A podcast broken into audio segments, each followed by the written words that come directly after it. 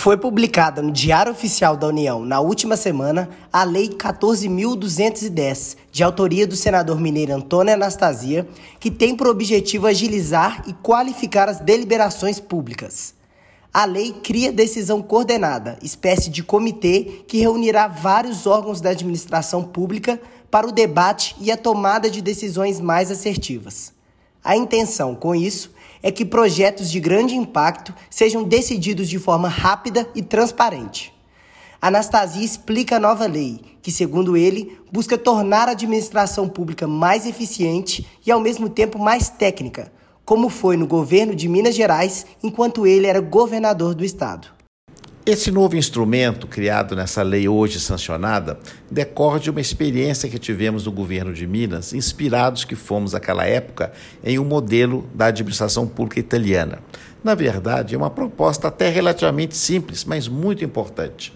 A decisão coordenada significa que órgãos e entidades da administração pública que têm como competência o um mesmo assunto e, portanto, têm de resolver em conjunto um problema, devem se sentar e, de modo sereno e eficiente, encontrar uma solução.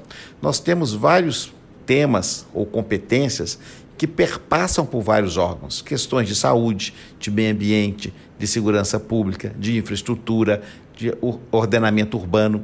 E essas medidas muitas vezes entram em choque em relação aos órgãos, que batem cabeça e demoram a tomar a decisão.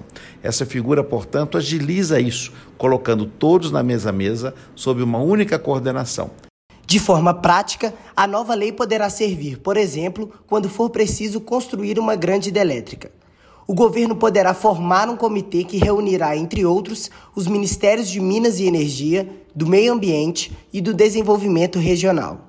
Da mesma forma, na discussão de conflitos pela demarcação de terras indígenas, um comitê poderá reunir órgãos como a Fundação Nacional do Índio, a FUNAI, a Casa Civil, os Ministérios do Desenvolvimento Regional, da Justiça e do Meio Ambiente. Inúmeras outras questões poderão ser analisadas nesses fóruns. Porém, a proposta foi aprovada com alguns vetos e Anastasia garante empenho para reverter esse quadro, já que a matéria foi aprovada com grande maioria no Congresso Nacional. Na realidade, como se trata de um instrumento novo na administração pública brasileira, as pessoas ainda o desconhecem e temem alguns equívocos. Então, infelizmente, não houve uma compreensão plena por parte do Poder Executivo do alcance da figura da adesão coordenada e tivemos alguns vetos parciais. Eu acho que houve, de fato, um erro, um equívoco. Aliás, tem acontecido isso em outros vetos é, do, do atual governo federal e nós vamos empenhar muito pela derrubada desses vetos para devolver a lei à sua integridade, como aprovamos aqui de modo tão tranquilo no Congresso Nacional.